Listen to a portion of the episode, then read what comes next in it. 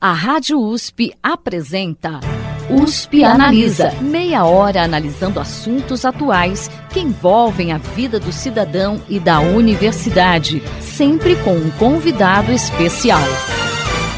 USP Analisa.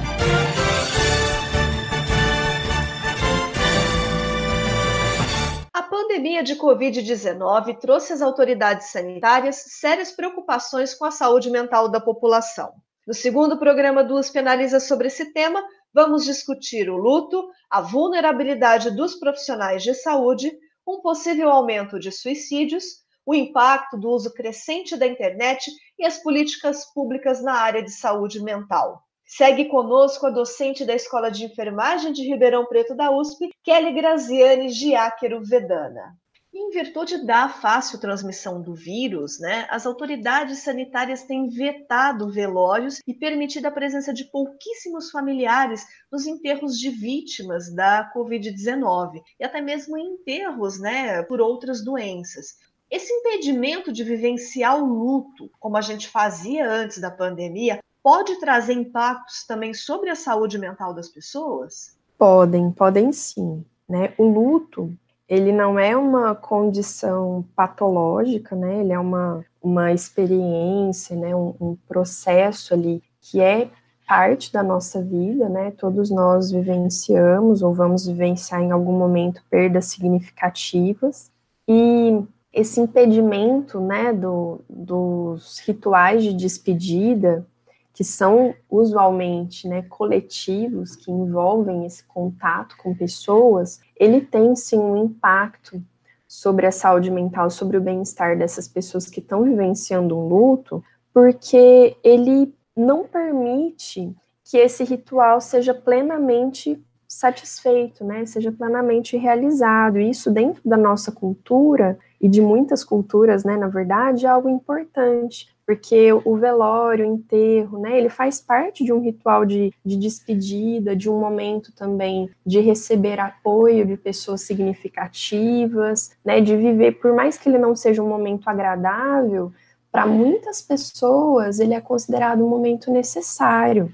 Na verdade, essas restrições não têm implicação somente nesse momento, mas também, se a gente parar para pensar, né, em muitas internações que não permitem o, o acompanhante nesse momento por questões de segurança, por questões necessárias, né, e também o acompanhamento e o apoio do enlutado após esse momento do enterro, né? Então, a gente não vai ter muitas visitas, né? Muitos momentos é, de um apoio mais presencial. Então, tudo isso leva a gente a pensar também nessa necessidade de criar novas formas de vivenciar essas despedidas e esse apoio, né? Então, por exemplo, a gente vê que algumas iniciativas até criativas têm sido lançadas nesse sentido, né? Por exemplo, quando a gente fala das internações sem um acompanhante, muitas pessoas têm tido a oportunidade, né, de escrever, de trocar correspondências com quem está internado, né? É a questão dos rituais de despedida. Algumas famílias têm é, tido virtualmente né, algumas estratégias para poder falar, para poder se apoiar nesses momentos, mesmo que não seja presencialmente. E isso tem sido importante, por mais que para nós a gente é, não, não pense nisso como uma substituição dos momentos presenciais, né, de apoio, de, de dar um abraço em alguém, de estar junto a gente também pode vivenciar momentos significativos, né? Algo que faz parte também desses momentos, por exemplo, muitas pessoas colocam né, questão da internação sem acompanhantes também, mas muitas pessoas têm tido a oportunidade de dizer muitas coisas que talvez até não teriam dificuldade né, de, de, de dizer presencialmente, por conta também dessas novas estratégias. Então, a gente precisa fazer com que essa experiência seja menos solitária, menos desorganizada emocionalmente. Então, enquanto sociedade, enquanto pessoas próximas a alguém, ou mesmo profissionais, né, de alguma área específica que possa atuar nesse sentido, é importante que a gente possa favorecer o enfrentamento mais saudável, né, dessas situações, porque o luto, ele é necessário, ele tem uma série, né, de de necessidades ali, né, de, dentro desse processo, e a gente pode favorecer para que não seja um luto complicado, né, um processo tão é, negativo, tão ruim. E de alguma forma, é, na sociedade como um todo, a gente também está vivendo uma, uma espécie de luto coletivo.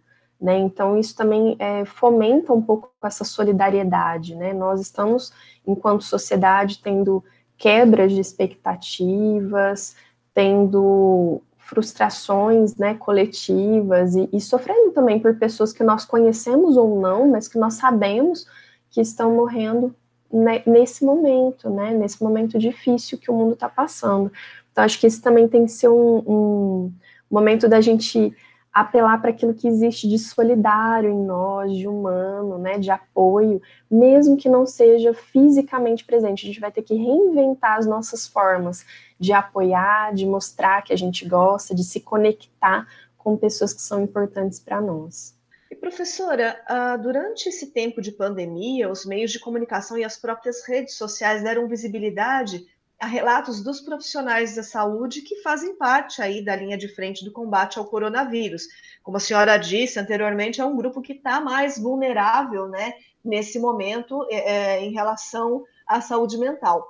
Que efeitos psicológicos a pandemia está tendo sobre esses profissionais? O que, que a gente já tem é, é, em termos de relatos, em termos de resultado de pesquisas é, é que falem um pouco né, sobre esses efeitos psicológicos nos profissionais de saúde. E também é, se existe, existem iniciativas para amenizar esse sofrimento mental deles. Sim, é um, essa é uma questão importante, né? Os profissionais de saúde, eles têm vivenciado situações bastante difíceis, né? E novas também para eles, e ao mesmo tempo com uma, uma carga, né? Uma sobrecarga bem importante.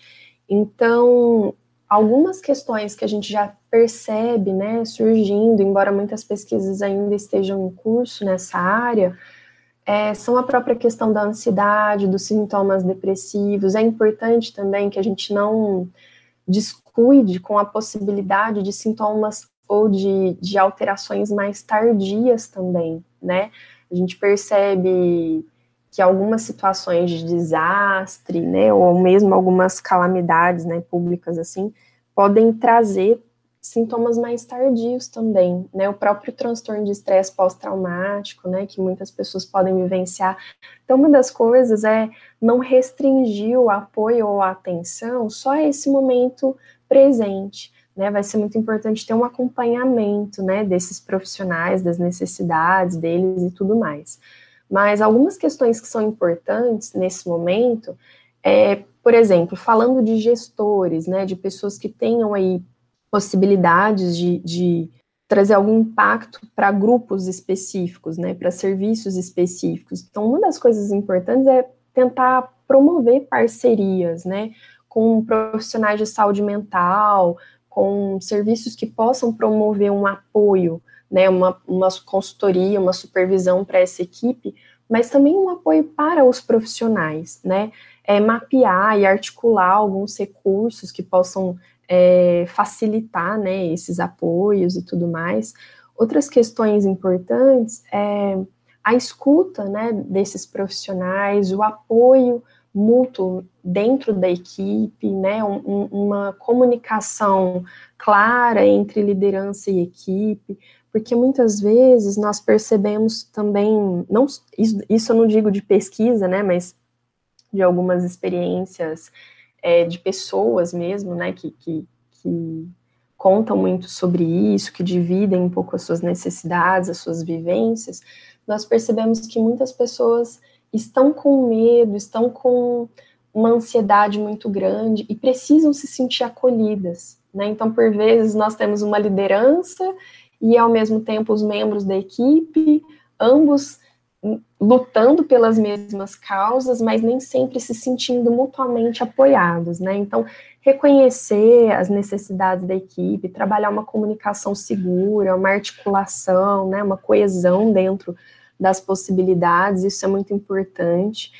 É, cuidar também de pequenas questões que possam favorecer o bem-estar dessas pessoas. Então, quais são as condições de trabalho, né, que elas têm, as condições de de, de promover mesmo o bem-estar e até para a própria saúde física dessas pessoas. É, o consumo das informações, né, facilitar para que isso aconteça de uma forma clara, né, e também sem, sem que seja uma, uma comunicação dentro dos próprios serviços, assim, muito sensacionalista, né, é, ou, ou, que gere ansiedade, mas que favoreça exatamente o que se espera ali dentro. E além disso, a gente tem também a necessidade de outras questões que fazem parte dos cuidados de uma forma geral, né, que não são exclusivas para os profissionais de saúde, mas que seriam típicas assim da população em geral, né? Então os recursos, as estratégias de, de, de enfrentamento que a gente usa no dia a dia que podem dar certo e que não tragam prejuízos, né? Então é, cada um vai ter suas formas, né, de, de redescobrir ou de, de voltar a empregar algumas estratégias de enfrentamento. Mas vamos supor, se eu gosto de ouvir música, gosto de escrever, gosto de conversar com pessoas, e isso me faz bem, da gente lembrar também, né, de, de, de utilizar dessas estratégias. É, satisfazer necessidades espirituais, né, de uma maneira que não, não traga riscos, é, o estilo de vida saudável, e, então tem um conjunto, as conexões com pessoas significativas, né, tem um conjunto muito amplo que é da sociedade, que, que é indicado para a sociedade em geral, e que os profissionais de saúde não podem ser privados também de satisfazer essas necessidades, né? De, de, ter um repertório amplo de enfrentamento do qual eles possam utilizar também nesse momento, de se dar ao direito de perceber que também são pessoas, não são é, super-heróis, né? E precisam também desses cuidados, precisam ser, ser bem cuidados nesse momento, né? Eles não, estão aí só para cuidar das pessoas, mas também precisam de cuidados. Professora, a gente sabe, né, a gente vivencia isso também, né, que agora, em pleno isolamento social, as pessoas passaram a fazer um uso mais intenso da internet, né, principalmente as redes sociais. Você acredita que isso pode ter alguma consequência, é, tanto negativa quanto positiva, para o comportamento social e para a saúde mental das pessoas num cenário pós-pandemia? O que, que a gente pode esperar disso? É, ainda é um pouco difícil prever exatamente essas consequências, mas é bem provável que tenhamos sim algumas alterações, né? Ao longo dos últimos anos, na verdade, a gente já tem é, percebido efeitos, né, do, desse, desse uso expressivo da internet sobre a saúde mental das pessoas. É claro que algumas vezes a gente vê pesquisas mais que salientam mais os aspectos negativos, do uso da, da internet, né, das redes sociais em geral, sobre a saúde mental, mas é claro que nós também temos os efeitos positivos, tanto é que agora é, estamos utilizando disso o tempo todo, né, praticamente, para nos conectar com pessoas. Então, o fato é, a, a internet tem um papel importante na nossa vida, mas esse esse como utilizamos, ele é muito importante, né? Como a gente se utiliza dela, isso é muito importante. Então, o que vale a pena a gente pensar já de antemão é algumas recomendações, né, alguns efeitos que a gente já tem conhecido sobre a influência da, da, do uso da internet sobre a saúde mental e que a gente sabe que a gente pode, então, pegar aí um pouco dessas dicas para já implementar no nosso cotidiano desde agora, né? A gente sabe que o uso excessivo, é, o uso passivo de mídias, né, aquele uso que não envolve uma, uma interação, uma conexão real com outras pessoas, mas um mero passar de olhos ali sobre um grande, uma grande quantidade né, de, de informações da vida dessas outras pessoas e tudo mais, é, o consumo para busca de conteúdos que não sejam né, é, positivos, ou mesmo para difusão de conteúdos que não sejam confiáveis né, ou, ou, positivos, tudo isso a gente sabe que faz muito mal, né? Está associado, sim, a sintomas depressivos, ansi ansiosos, a uma insatisfação com a imagem corporal muito grande, né? Uma sensação de insatisfação com a vida e tudo mais. Mas, por outro lado, a gente sabe que o envolvimento ativo né, nas redes como uma forma de interação com pessoas, ele é positivo, né? Quando ele fortalece conexões com pessoas significativas, né? Isso é positivo. Quando a gente não faz comparações excessivas, né, da nossa vida com a vida dos outros, porque é óbvio que ali nas redes sociais está uma amostra muito pequena do que é a vida das outras pessoas, então a gente também não pode cair nessa armadilha, né, de, de ficar comparando a nossa vida, os nossos momentos reais, né, com esses momentos virtuais, intercalar atividades, né, que envolvam o uso da internet com outras atividades que não estejam necessariamente ligadas a ela, isso também é interessante. E a gente tentar estabelecer alguns limites, né? Porque a gente não pode, tanto a questão do, do home office quanto das redes, né? Várias outras questões, a gente precisa também tentar trabalhar os nossos limites para a gente não perder as conexões com pessoas que talvez estejam do nosso lado, né? Nem todo mundo mora sozinho. E às vezes a gente não está valorizando também essas interações com pessoas que estão aqui do nosso lado, dentro da nossa casa, né? Nós não estamos, não é todo mundo que está completamente isolado dentro da própria casa. Então a gente também valorizar isso. Mas essa qualidade de, da, das interações que a gente tem na internet, isso também pode ser muito significativo para os efeitos que individualmente nós teremos desse uso. Agora, enquanto sociedade, aí já é um, algo um pouco mais complexo, né, de a gente responder nesse momento. Como a gente sabe que podemos ter mudanças expressivas em várias áreas da sociedade, então essas mudanças, como um todo, né, terão repercussões na nossa saúde mental. E aí a gente ainda esperaria um pouco mais para poder fazer essas, essas previsões, né? A gente, inclusive, está estudando isso, vários grupos estão estudando é, essas questões, e eu acho que logo teremos mais pesquisas sobre esse assunto para fundamentar mais essas, essas colocações também. Sem problemas, professora. Qualquer coisa a gente discute isso num outro programa mais para frente. O Penaliza está sempre aberto para essas questões. Professora, em virtude não só do isolamento social, mas também com a crise trazida por ele para o trabalhador e para as empresas, uma das preocupações em relação à saúde mental atualmente é em relação ao possível aumento da ocorrência de suicídios. Que análise a senhora faz disso? É, existe essa preocupação.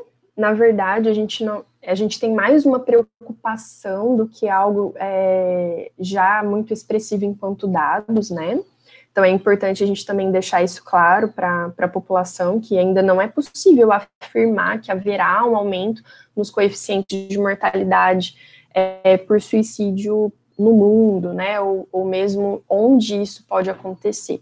Até porque os padrões, né, e as questões que envolvem o suicídio em diferentes lugares, isso é muito diverso, né? A gente tem países em que a gente vivenciou antes, né? Não posso falar durante a pandemia, mas antes da pandemia, uma redução da, dos coeficientes de mortalidade, em outros países aumento, e essas coisas se comportam de forma diferente. Mas o fato é que a gente vai precisar estar muito atento para acompanhar quais são os impactos e transformações sociais que nós teremos e quais serão as consequências disso sobre é, o risco de suicídio, né, e mesmo a, a ocorrência dos suicídios. É, e não só olhando para os óbitos, né, mas para o comportamento suicida como um todo, né, então as tentativas, né, essa redução do desejo de viver, é, é, esses momentos também, essas situações e comportamentos que precedem o próprio óbito por suicídio. Então, é, é muito possível que nós tenhamos modificações sociais que tenham impacto, sim, tanto nos fatores de risco quanto nos fatores de proteção contra o suicídio. Então, o acesso a serviços de saúde, como que vai ser esse impacto da crise nos diferentes lugares e como que as pessoas vão enfrentar isso, né? Porque não é só o impacto em si, mas também algumas possibilidades de mudanças culturais e sociais também em relação a alguns aspectos, né? É, como vai ser a, a, o suporte social, a pertença dessas pessoas, quais serão os novos estressores e os novos recursos que teremos diante dessas, dessas situações, né, de transformações. Então, tudo isso, esse conjunto amplo, é que vai influenciar nessa possível, é, nesse possível aumento da ocorrência de suicídios ou não. Né? Então, a gente vai ter que olhar, monitorar, investigar e atuar bastante sobre uma série de condições e fatores envolvidos nessa situação. Professor, o Sistema Único de Saúde é a principal fonte de atendimento para a população em geral que precisa de algum tipo de atendimento psicossocial. Porém, o orçamento para essa área vem reduzindo e pelo menos 60% das cidades brasileiras atualmente não possuem unidades do Centro de Atenção Psicossocial, o CAPS. Que políticas públicas a gente vai precisar implementar para lidar com esses impactos psicológicos provenientes da pandemia de Covid-19? É, esse, é um, esse é um aspecto muito importante né, de ser discutido, de ser trabalhado, porque vai ser necessário um investimento em saúde mental. Né? E eu falo do investimento não só em financiamento, mas também, obviamente, né?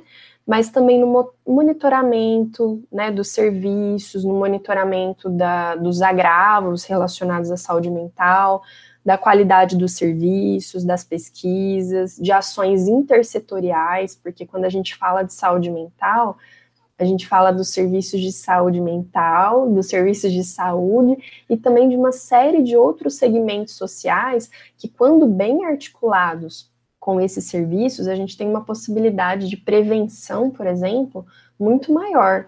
Quando a gente fala de promoção da saúde mental, integrando serviços de saúde trabalho, serviços de saúde escola, né, a gente tem uma possibilidade muito ampla aí de ações, né?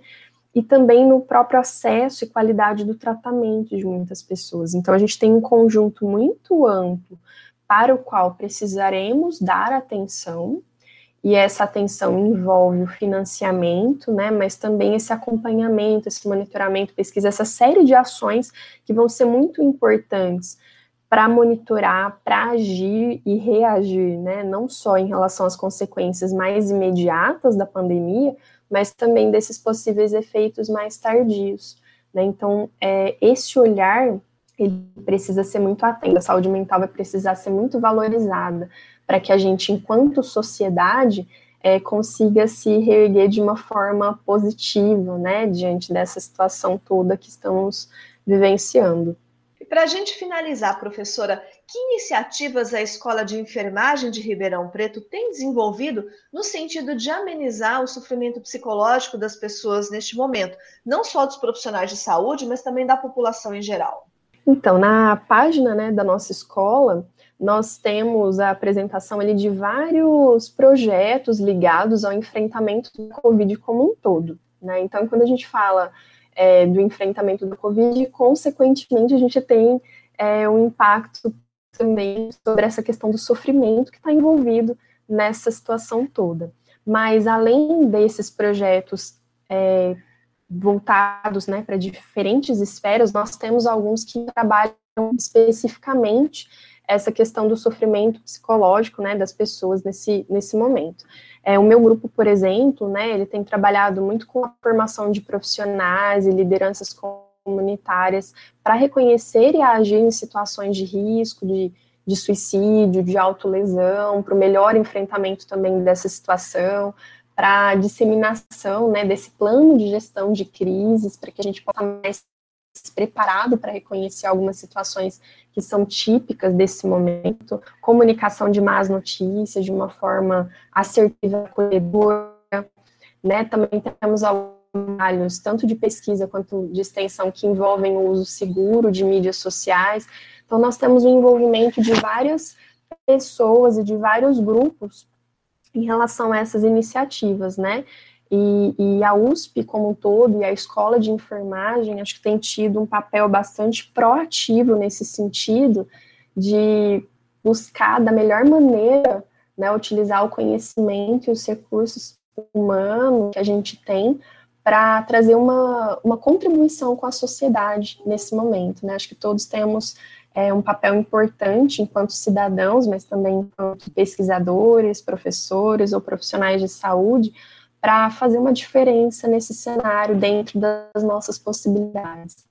Bacana, professora. Bom, infelizmente o nosso tempo está chegando ao final. Eu recebi hoje aqui no USP Analisa a professora da Escola de Enfermagem de Ribeirão Preto da USP, Kelly Graziani Giáquero Vedana. Falamos um pouquinho aí sobre saúde mental, agora nesse período de pandemia de Covid-19. Professora, muito obrigada pela participação da senhora hoje aqui com a gente. Eu que agradeço, Thais, muito obrigada. Foi uma satisfação muito grande poder compartilhar um pouco desse momento, né, e dessas ideias junto com você. Muito obrigada. Bacana, professora. O programa de hoje fica por aqui. Até a próxima semana. Você ouviu USP Analisa, um programa da Rádio USP Ribeirão em parceria com o IEA, Instituto de Estudos Avançados Polo Ribeirão Preto. Produção do Serviço de Comunicação Social da USP e do IEA. Coordenação Rosimeire Talamone. Apresentação Thaís Cardoso.